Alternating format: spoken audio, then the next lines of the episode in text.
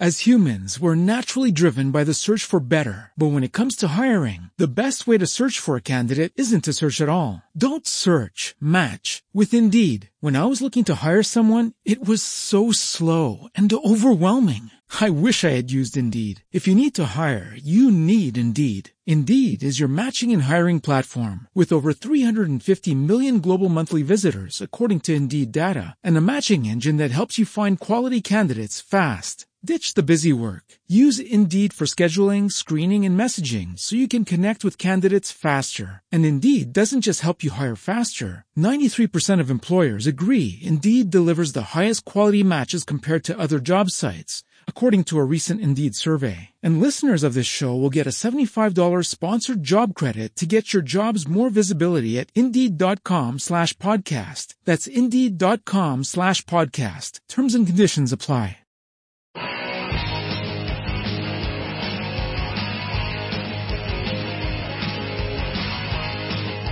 Pasacalle Podcast, Historia, Música y algo más. Was y yo, una verdad incómoda. Estábamos empezando The Last Command, nuestro segundo disco, y mientras cortábamos las pistas escuchamos a nuestro publicista decir que algo estaba pasando en Washington DC con el single Animal Fog Like a Peace. Había una organización formada aparentemente para avisar a los padres sobre lo que escuchaban sus hijos. Descubrimos que se llamaban PMRC, Parents Music Resource Center, Centro de Recursos Musicales de Padres. Estaban intentando imponer una calificación para los discos similar a lo que se hace con las películas. En un principio, honestamente, no teníamos ningún problema con la idea, pero según iba pasando el tiempo, empezamos a escuchar rumores sobre quién tomaría esas decisiones de calificar los discos y en base a qué criterio se haría. Supuse que sería algún tipo de sistema autoimpuesto que los propios sellos podrían revisar, vuelvo a decir, similar a la manera de clasificar las películas. Cuando estábamos cerca de terminar el álbum, la realidad empezó a salir al exterior. Error. El grupo del PMRC, más tarde conocido como las Esposas de Washington, estaban lideradas por Tipper Gore, mujer del senador Al Gore, y Susan Baker, esposa del senador James Baker. Cuando yo era un crío, mi madre solía decir, ¿quién murió y te nombró jefe? Ahora me hacía yo la misma pregunta. ¿Quién se creían estas tipas que eran? ¿Quién o qué les cualificaba para de repente juzgar a toda la industria musical de América? Al parecer, se habían elegido ellas mismas, con la ayuda de sus poderosos maridos, unos hombres que aspiraban a algo más que ser solo senadores. Claro, cuando terminamos el disco, recibí una invitación de Washington, D.C. para asistir a la Cámara del Senado por un problema con las letras obscenas en la música de Wasp. Nuestro single, Animal, estaba en una lista llamada Las 15 Indecentes. Me invitaban más o menos a defenderme ante el Congreso de los Estados Unidos, todo por algo que había dicho. En los Estados Unidos, la primera enmienda de la Constitución garantiza libertad de expresión. Poco después, vería imágenes de senadores alzando la portada de Animal. Era surrealista ver cómo alzaban una fotografía de mi entrepierna frente al Congreso de los Estados Unidos de América. Sencillamente no lo podía creer. Aproximadamente dos días antes de cuando se suponía que tenía que ir a Washington, Rod y yo nos sentamos con Mike Jensen, nuestro publicista, para hablarle sobre esto. Tomamos la decisión de no ir al Senado. Tenía programado ir a Nueva York un par de días después para acudir al New Music Seminar, que era una de las mayores convenciones musicales del mundo. Allí habría prensa de todo el mundo, así que podría dirigirme desde allí al PMRC en mis propios términos, pero sin ser juzgado.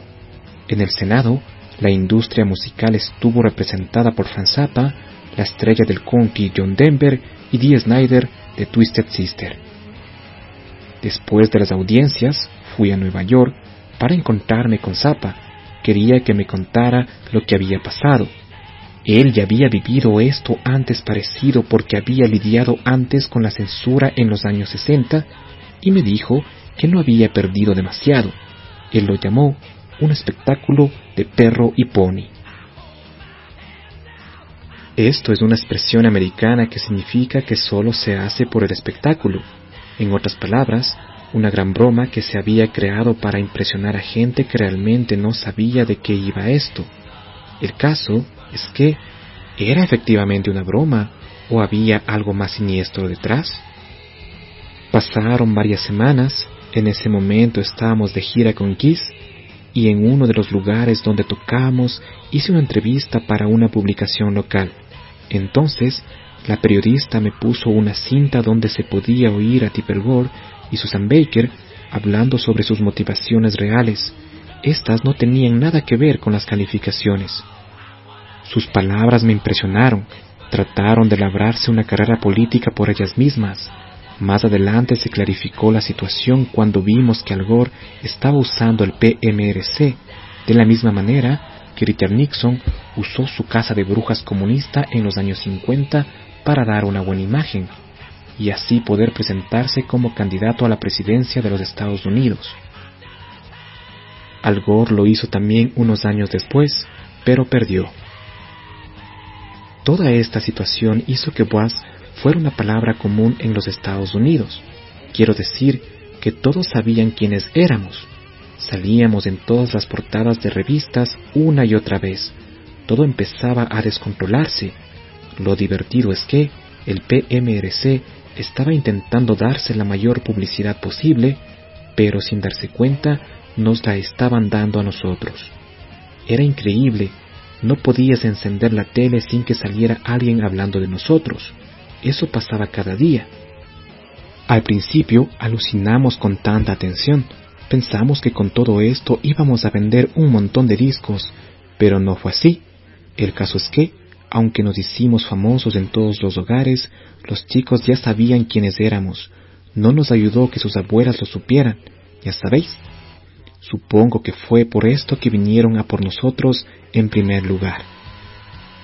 Para el PMRC no había nada mejor que seguir la estela de alguien que ya tenía un foco de atención, pero esto tuvo serias consecuencias porque después de un año, poco a poco, las cosas comenzaron a ponerse feas.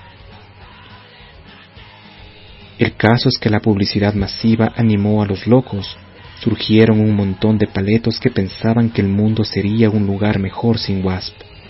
En dos años, me dispararon un par de veces y recibí cientos de amenazas de muerte. Luego, uno de mis coches fue manipulado, casi me estrello en la autopista de Hollywood, cuando salió la rueda izquierda de mi Jaguar XKE.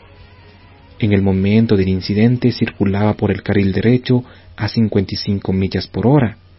Cuando se desprendió la rueda de mi vehículo descontrolado, este se fue hacia la izquierda de esta autopista de cinco carriles.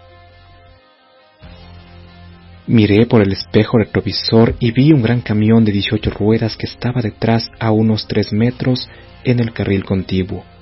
Frenó para no chocarme, pude ver sus neumáticos humeantes, se quedó a medio metro de mí.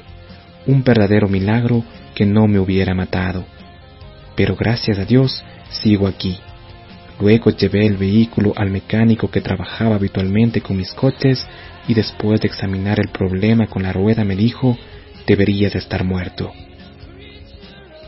Contacté con el FBI para investigar lo sucedido y me aconsejaron que no viviera solo por una temporada. Así que empecé a vivir con parte de nuestro personal cuando me encontraba en Los Ángeles. Esto fue solo uno de los muchos incidentes, hubieron muchos más.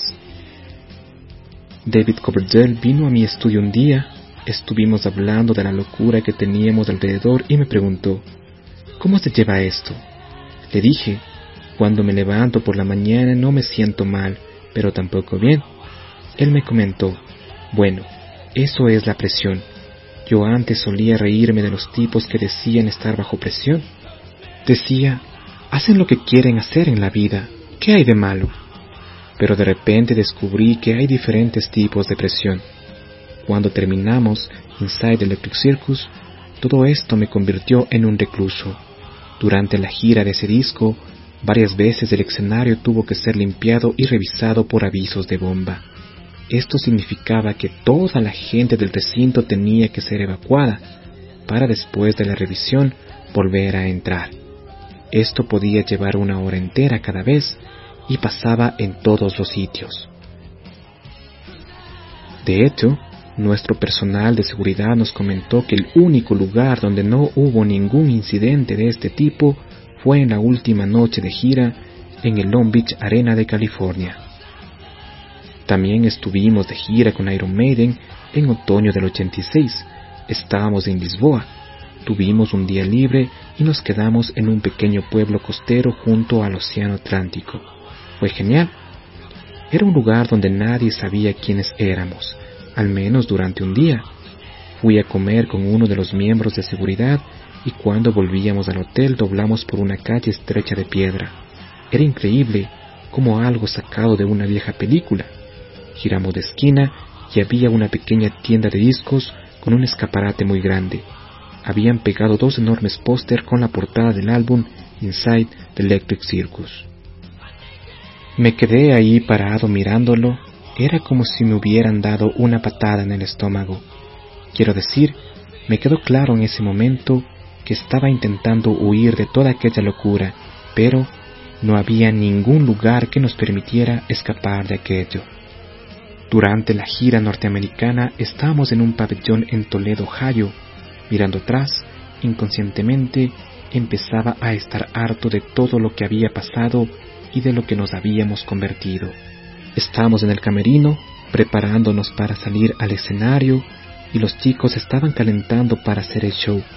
Yo estaba sentado frente al espejo donde me maquillaba y podía verlos a todos detrás de mí, deambulando y preparándose para el concierto. Me quedé mirando y dije, ¿vamos a seguir con este circo? ¿Qué hemos creado o vamos a hacer algo bueno musicalmente? Pude ver el horror en sus caras en plan, oh, no, se ha acabado, finalmente ha perdido. Estaban en lo cierto. Y bueno, no fue para tanto, terminamos el resto de la gira, pero cuando se acabó, tuve que buscar la identidad real tenía que ver con la dirección musical de la banda, pero también con la idea de ¿qué coño me ha pasado? Por segunda vez en esta historia, un espejo jugaba un rol importante. De hecho, en un disco posterior, escribiría de nuevo sobre un espejo, pero mi manera de componer nunca sería la misma. Nunca más volveré a ser el mismo. Las primeras etapas de la banda estaban terminadas. Se acabó había tenido bastante. Y bueno, con esto estamos llegando al final de este episodio. Compártelo si te gustó.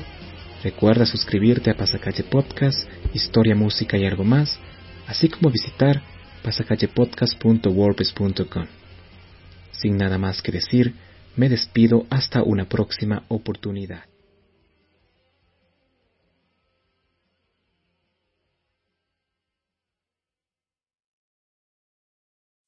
As humans, we're naturally driven by the search for better. But when it comes to hiring, the best way to search for a candidate isn't to search at all. Don't search, match with Indeed. When I was looking to hire someone, it was so slow and overwhelming. I wish I had used Indeed. If you need to hire, you need Indeed. Indeed is your matching and hiring platform with over 350 million global monthly visitors according to Indeed data and a matching engine that helps you find quality candidates fast. Ditch the busy work. Use Indeed for scheduling, screening, and messaging so you can connect with candidates faster. And Indeed doesn't just help you hire faster. 93% of employers agree Indeed delivers the highest quality matches compared to other job sites, according to a recent Indeed survey. And listeners of this show will get a $75 sponsored job credit to get your jobs more visibility at Indeed.com slash podcast. That's Indeed.com slash podcast. Terms and conditions apply.